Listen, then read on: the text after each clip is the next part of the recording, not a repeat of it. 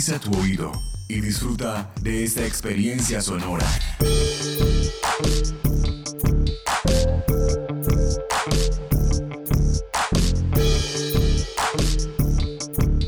Este es un podcast UN Radio.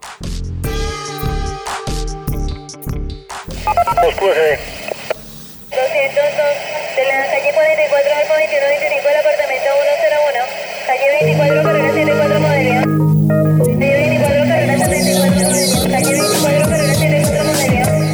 Relatos de gobierno urbano. Hay de varios precios, patrón, de 6, de 7, de 8. Hay de varios precios. Relatos de gobierno urbano.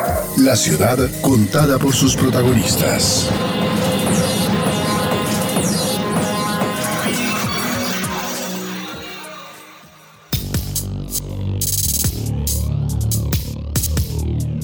De acuerdo con el Banco Interamericano de Desarrollo, América Latina registra el 37% de los casos de homicidio en el mundo, aun cuando concentra un porcentaje bajo de la población del planeta.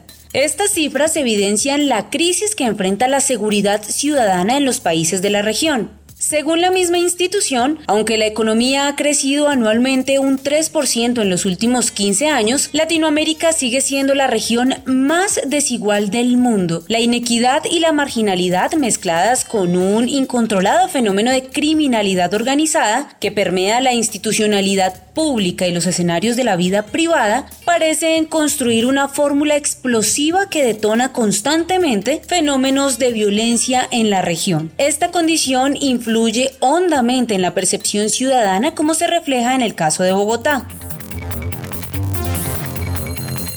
Según datos de la Cámara de Comercio de Bogotá, en el segundo semestre de 2019, la percepción de seguridad en el barrio desmejoró, pues pasó del 44 al 41%. Igualmente, aumentó en 7% la percepción de inseguridad en las calles, la que pasó de un 28% en el 2018 al 35% en 2019. La situación generada por el COVID-19, sin embargo, ha generado una fuerte transformación en las condiciones de seguridad y criminalidad en la región, especialmente en las ciudades. Basta recordar que el 80% de la población en Latinoamérica es urbana y que varias de sus megaciudades están entre las más grandes del mundo, Buenos Aires, México y Sao Paulo, además de ciudades en expansión como Bogotá, Lima y Río de Janeiro. Dos de los indicadores que más preocupan a la ciudadanía tienen que ver con los delitos contra el patrimonio, especialmente los hurtos en cualquiera de sus modalidades y el homicidio. Sin embargo, especialmente los primeros han visto caer sus tasas de manera importante en la mayor parte de las ciudades de la región. La capital de Argentina, Buenos Aires, reportó una caída del 90% en los delitos callejeros a mediados de abril, por debajo de un promedio de 225 casos a solo 30 diarios. En El Salvador, las autoridades registraron dos días consecutivos sin un solo homicidio, del 24 y 25 de marzo, pero luego se produjeron 76 asesinatos entre el 24 y el 27 de abril. En Chile, según la Subsecretaría de Prevención del Delito, los crímenes de alta connotación social como robo a casas, asalto en la vía pública, homicidios y hechos más graves han disminuido en un 29% entre marzo y abril en comparación con el mismo periodo del año pasado.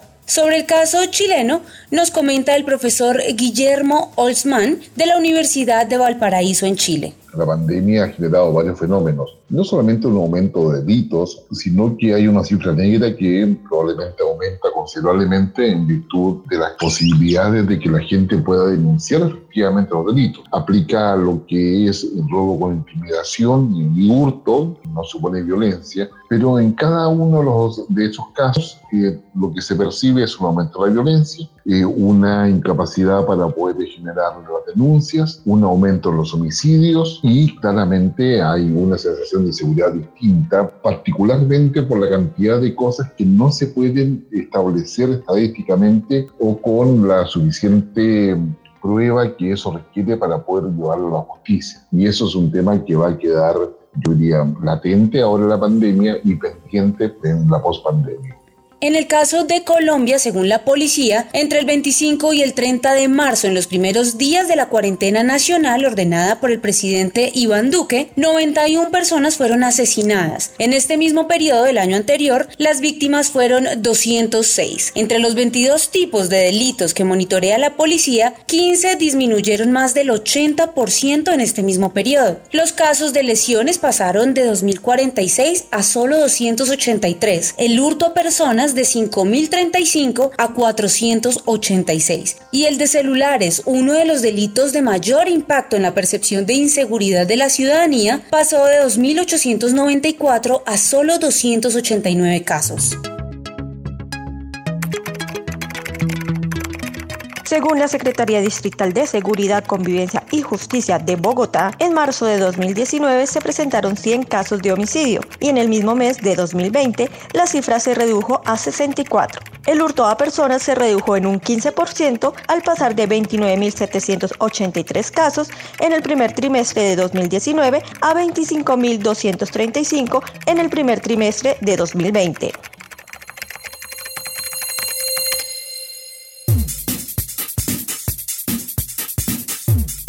Marzo fue el mes menos violento de la historia reciente de Medellín, indicó la alcaldía, según la cual desde enero se viene presentando una reducción acumulada a hoy en 45,9%, es decir, hubo 71 casos menos de asesinatos que hace un año.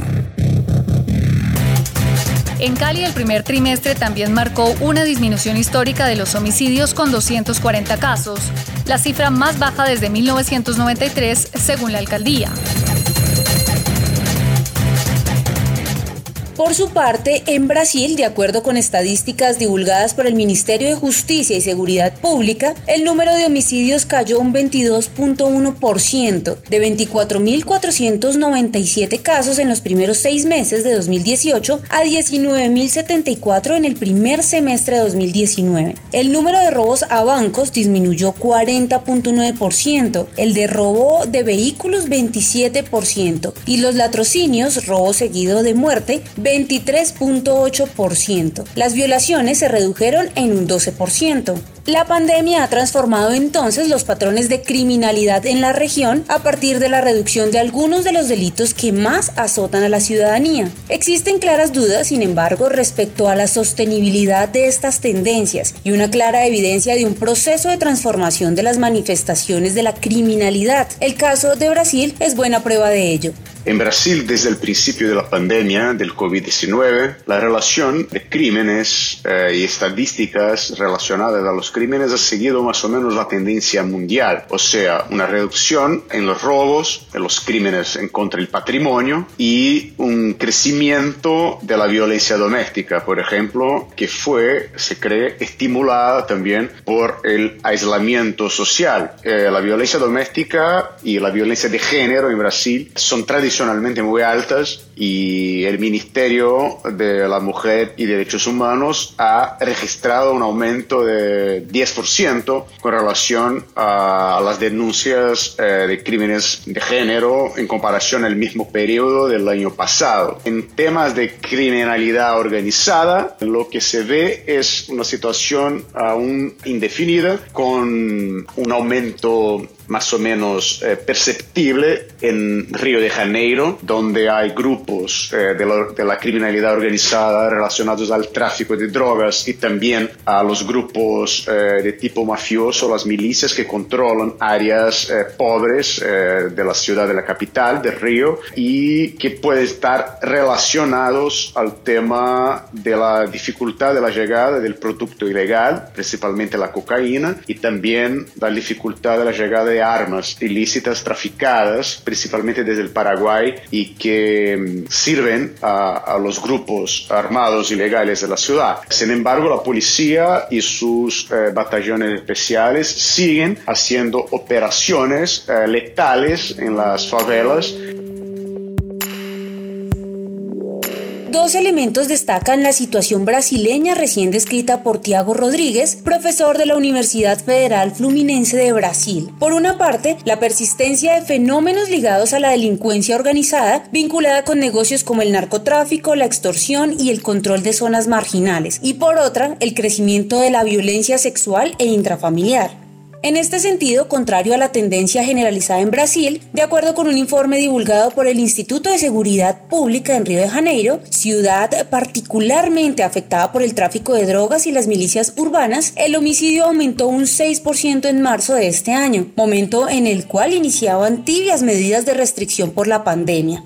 Mientras los índices de robo a personas, a camiones de carga y de vehículos disminuyeron en la región durante el aislamiento social, los asesinatos crecieron hasta los 383 en marzo. Situación similar parece la vivida en algunas regiones de México. En décadas recientes, este país ha visto crecer los índices de criminalidad de manera importante a causa de la consolidación de carteles de drogas con control territorial de diferentes partes del territorio. Con 35.588 casos registrados en 2019, este país tuvo el mayor número de homicidios en la historia de México, superando las marcas establecidas en 2017 y 2018, de acuerdo con información de la ONU. Esta condición, como lo señala el profesor Alejandro Animas de la Universidad Nacional Autónoma de México, se encuentra detrás del hecho de que la violencia homicida en México no se haya reducido a raíz de la pandemia, en un país en el que las medidas de confinamiento se tomaron más tarde que en otros países.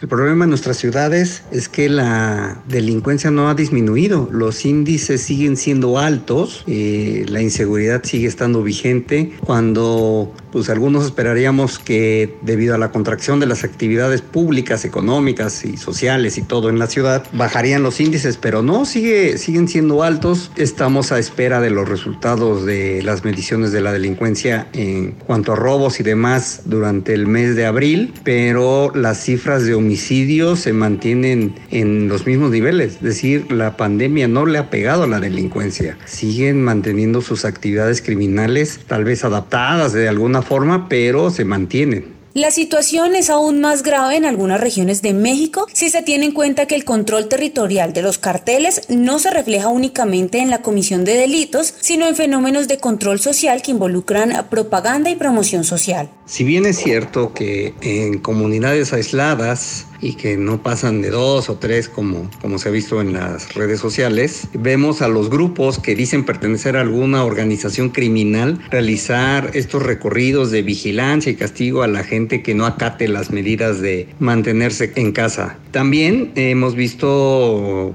mensajes, videos, donde estas organizaciones criminales entregan despensas a la población con la propaganda del, del cártel en, en, turno, pero esto es más con un sentido de propaganda y de mensajes hacia otros grupos criminales con la intención de marcar el territorio. No podemos hablar de ninguna manera de que ha sido una suplantación del Estado, simple y sencillamente son escenas aisladas donde prevalece más la imagen para las redes públicas. Este, lo que vemos son una escena o dos y no se vuelven a repetir, no hay más escenas. Eh, han aprendido a usar las redes para expandir eh, por lo menos la marca comercial del cártel en turno.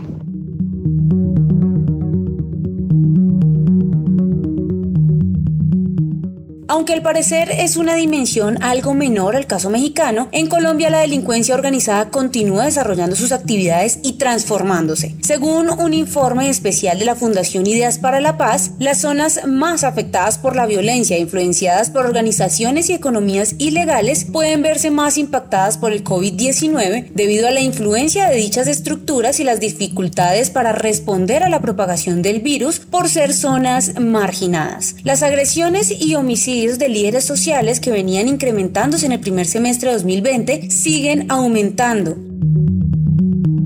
Lo primero es que es muy pronto para hablar de causas o efectos. Tenemos que tener en cuenta que las restricciones en Colombia comenzaron en el mes de marzo y eh, continuaron en el mes de abril. Es decir, que tenemos alrededor de un mes y medio en el marco de las restricciones con un alto nivel de incertidumbre sobre las tendencias. Lo segundo es que viendo lo que ha ocurrido podemos afirmar que la pandemia antes de ser una causa debería ser entendida como un acelerador en donde en algunas regiones las disputas se han intensificado mientras que en otros el nivel de confrontación y la afectación de las comunidades parece disminuir. Esto nos lleva a afirmar pues que eh, los efectos de la pandemia son heterogéneos en términos no solamente de las regiones, sino también al tipo de conductas. Lo tercero es que podemos decir con los datos que tenemos sobre la mesa. El primer destacado es que tenemos una reducción en los homicidios a nivel nacional, que en el primer cuatrimestre es del 16%. Cuando miramos las zonas PDETs, esto equivale al 12% la baja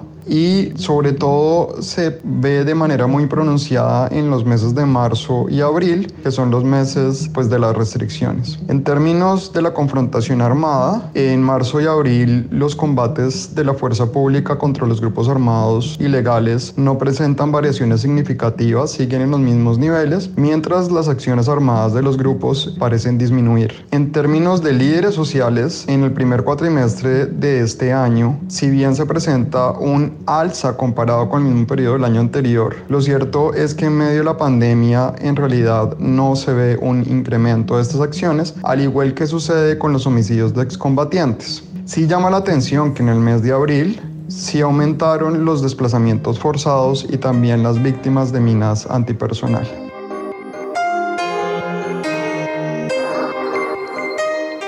Juan Carlos Garzón, investigador de la Fundación Ideas para la Paz, plantea tres puntos centrales del conflicto armado, la pandemia y los homicidios. Ahora bien, además de la persistencia de estos fenómenos ligados a la delincuencia organizada, en la generalidad de la región y en consonancia con lo acontecido en el resto del mundo, estamos ante la presencia de la reinvención del crimen, diversificación, transformación transitoria o definitiva de la criminalidad.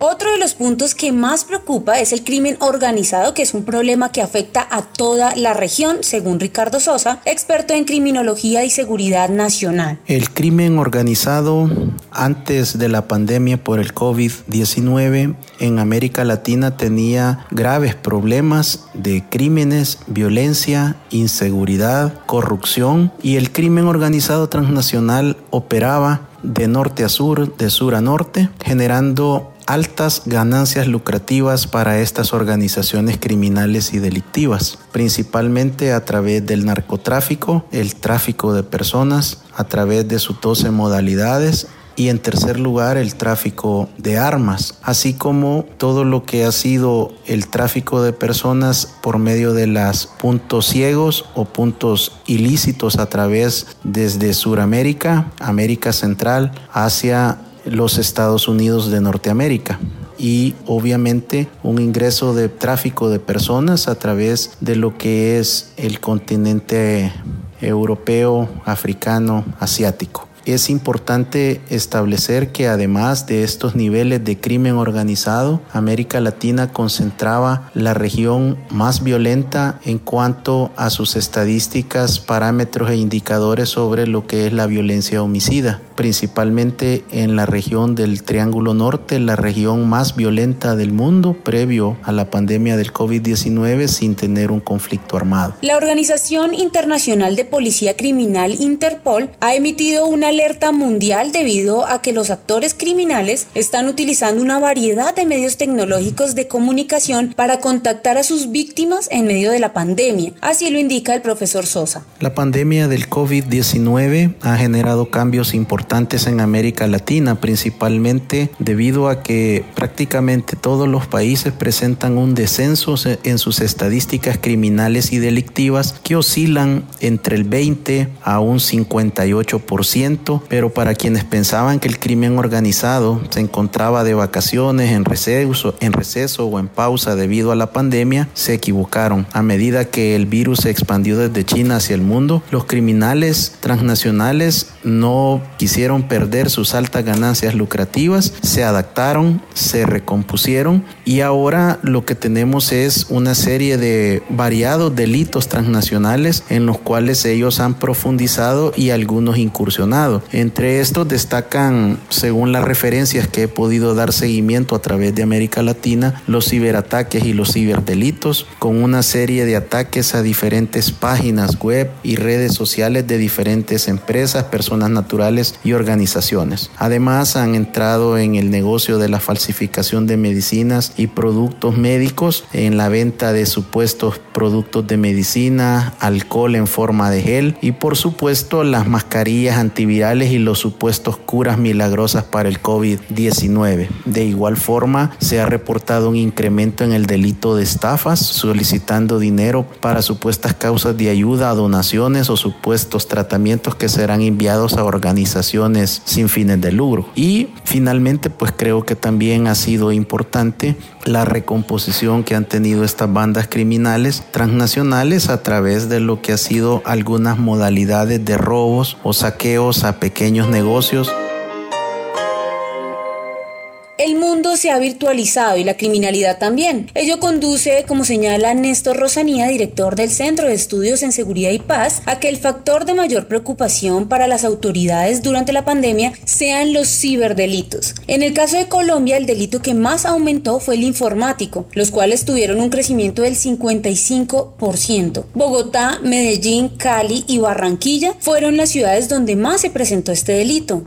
La principal amenaza en escenarios de pandemia es el ciberdelito y hemos identificado tres modalidades. La primera, que ya existía de vieja data pero que está creciendo muy rápido, es la suplantación de portales bancarios y de diferentes portales para hacer los pagos. Aquí roban los claves los usuarios y terminan vaciando las cuentas. El segundo, una modalidad de secuestro de información. Se han creado call center falsos donde están capturando información de cibernautas y después terminan vendiéndoles esa misma información a manera de rescate. Y lo tercero, el tema de la estafa. Lo que hemos identificado es que hay portales que se están creando donde en teoría venden mercados o medicamentos, las personas hacen aportes al 50% de la compra y esos mercados y esos medicamentos nunca llegan. Y ni hablar de las economías subterráneas. Aunque este problema ya existía, hoy se hacen más visibles los gota a gota. Un estudio de la Universidad Central estimó que al día los gota a gota podrían mover unos 900 282 millones de pesos, un 35% del total nacional, que son 2.800 millones. El problema es que en medio de esto pueden aumentar hasta un 34% los préstamos, de acuerdo con datos de abril de 2020, según señala el profesor Andrés Nieto de la Universidad Central. Las medidas decretadas por el presidente Iván Duque en el marco de la pandemia de la COVID-19 permitió un espacio perfecto para la explosión de las economías ilícitas, la expansión y el fortalecimiento de las mismas. Por ejemplo, cuando hablamos de los préstamos gota a gota, un informe que hicimos desde la Universidad Central reveló que en condiciones normales podrían llegarse a mover hasta 2.800 millones de pesos al día en efectivo en este tipo de transacciones y esto haciendo un cálculo en la medida que estos dineros no pasan por la banca formal. Pero en la cuarentena en los últimos dos meses y en la falta de ingresos que han tenido diferentes comerciantes y personas que trabajan de forma independiente, estos préstamos han podido aumentar hasta un 39%. Los préstamos pasarían entonces de 2.800 millones de pesos al día en Colombia a 3.892 millones. Estamos hablando que el 35% de estos préstamos se podrían estar moviendo en Bogotá y luego las principales ciudades, especialmente aquellas que tienen algún tipo de puerto o son puntos especiales de carga todo esto hay que analizarlo a la luz del Código Penal y hay que aclarar que el préstamo gota a gota no es un delito en sí mismo. El delito no es prestar dinero, sino cometer usura, que en el artículo 305 está tipificado como aquella persona que valiéndose de la necesidad de otro termina cobrando un interés que excede el promedio bancario y que se acuerda cada año y se formaliza por medio de la superintendencia. Este delito puede tener una cárcel de hasta 7 años adicional a las multas que tiene que pagar la persona. Esto nos deja un reto en seguridad y son dos panoramas. El primero, que hay personas que por diferentes situaciones han tenido que acceder a este tipo de préstamos. Y lo segundo, las personas que ya tenían estos préstamos y que no han podido pagar precisamente por no tener ingresos. Hemos detectado en diferentes ciudades como Medellín o como Ibagué eh, cobradores que se hacen eh, pasar por domiciliarios con el fin de llegar hasta la casa de estas personas y cobrar. Ahora bien, los efectos de la pandemia frente a la situación de la delincuencia en el país no paran como mencionábamos en la reinvención virtual de la delincuencia organizada. A su lado ha sido evidente el crecimiento de los delitos al interior del hogar. De hecho, en casos como el de Bogotá, las cifras de homicidios se han reducido a lo largo de las recientes décadas, elemento al cual ha contribuido la medida de la pandemia. Juan Carlos Ruiz, profesor de la Universidad del Rosario, hace el recorrido histórico. Desde 1993 eh, los homicidios en Bogotá han tenido una disminución constante y se llegó a una cifra prometedora en el 2019 de alrededor de 12.4 homicidios por 100.000 habitantes, en lo que lleva a niveles de homicidios de los años 70 que para una ciudad que fue muy convulsionada, eh, sobre todo en el año 93 donde tuvo su pico más alto de homicidios, 73 muertos por 100.000 habitantes, pues es una disminución muy considerable. Dentro de las perspectivas del plan de gobierno y de desarrollo de esta administración de la alcaldesa López, está a disminuir a un solo dígito la tasa de homicidios por 100.000 habitantes. Se ha hecho un recorrido interesante. Bogotá no está dentro de las 50 ciudades más violentas del mundo por mayor tasas de homicidio, pero sigue siendo una cifra elevada y debe disminuirse a niveles que podrían llegar 5 muertos por 100.000 habitantes, que es quizás el mejor panorama para una ciudad de América Latina. A pesar de ello, preocupa la persistencia de algunos delitos, la acentuación de otros y el surgimiento de algunos nuevos, tal y como lo describe Carolina Ortega, politóloga de la Universidad Nacional, magíster en políticas públicas, especialista en análisis de políticas públicas y en gestión territorial de la seguridad. La reducción de delitos de impacto es una realidad durante la cuarentena. El Ministerio de Defensa ha dicho que entre el 1 y 7 de abril el homicidio se ha reducido en un 10% y el hurto a personas en un 12%, lo cual es bastante positivo. Sin embargo, hay delitos y problemas de convivencia emergentes que la cuarentena ha traído y que es muy importante tenerlos en cuenta para el diseño eh, y la implementación de los próximos planes integrales de seguridad de las entidades territoriales. Entonces, en seguridad primero tendríamos la violencia intrafamiliar familiar que ha evidenciado un aumento del 16%, por ejemplo, en Bogotá. El Día de la Madre en Valledupar solamente se presentó un incremento del 200% de las lesiones personales al interior de los hogares en comparación con el año 2019. En segundo momento, hablaríamos de los mercados ilegales o las rentas criminales. Esto funciona como un negocio, una organización formal. Entonces, eh, en tanto hay canales de producción, de distribución, de comercialización y flujo de capital en estos mercados, durante durante la cuarentena han tenido que adaptarse e innovar en sus mecanismos. Igualmente, cuando se acabe la cuarentena, se prevé un incremento del uso de la violencia efectivo para la obtención de estos recursos y probablemente haya un incremento de lesiones personales y homicidios. En tercer lugar, tenemos un grave problema y se ve todo el tiempo en medios cuando nos mencionan el hacinamiento carcelario. Por ejemplo, en el, el tema de Villavicencio es muy complejo. Deja sobre la mesa la necesidad urgente de una reforma al sistema de justicia, discutida por muchos pero no desarrollada, y también en la implementación efectiva de una política criminal. Y en cuarto lugar, el problema de convivencia también muy importante eh, se evidencia en la violación de las normas de la cuarentena en términos de comportamientos contrarios a la convivencia. Se han impuesto, por ejemplo, entre el 20 de marzo y el 1 de abril en Bogotá 12.954 medidas correctivas. Esto es casi el doble de lo que se implementó en el simulacro obligatorio. Esto pues denota graves problemas de cultura ciudadana, sí, desconfianza en las instituciones también, pero también pues saca a la luz, como otras cosas de la cuarentena, problemas de informalidad en nuestro país.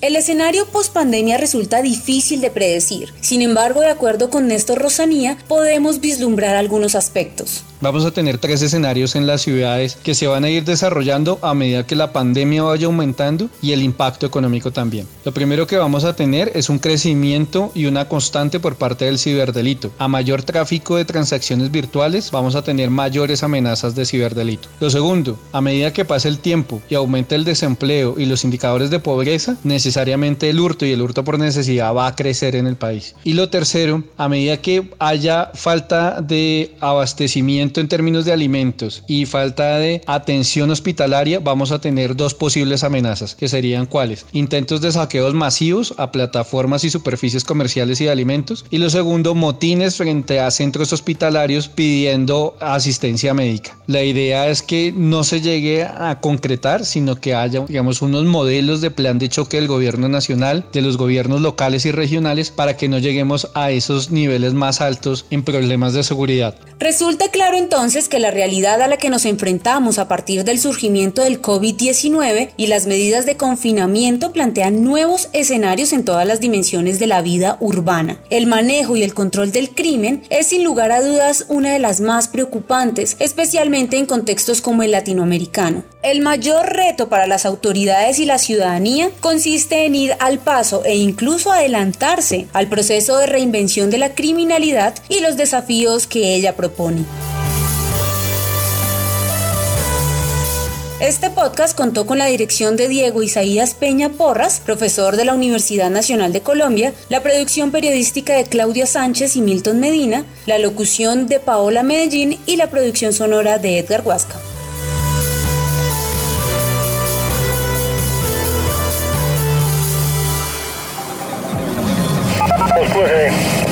Este podcast es una producción del Instituto de Estudios Urbanos de la Universidad Nacional de Colombia en alianza con UN Radio.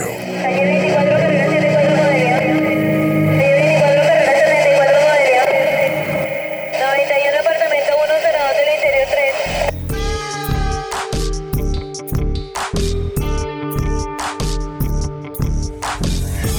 3. Este y otros podcasts en nuestro sitio web unradio.unal.edu.co.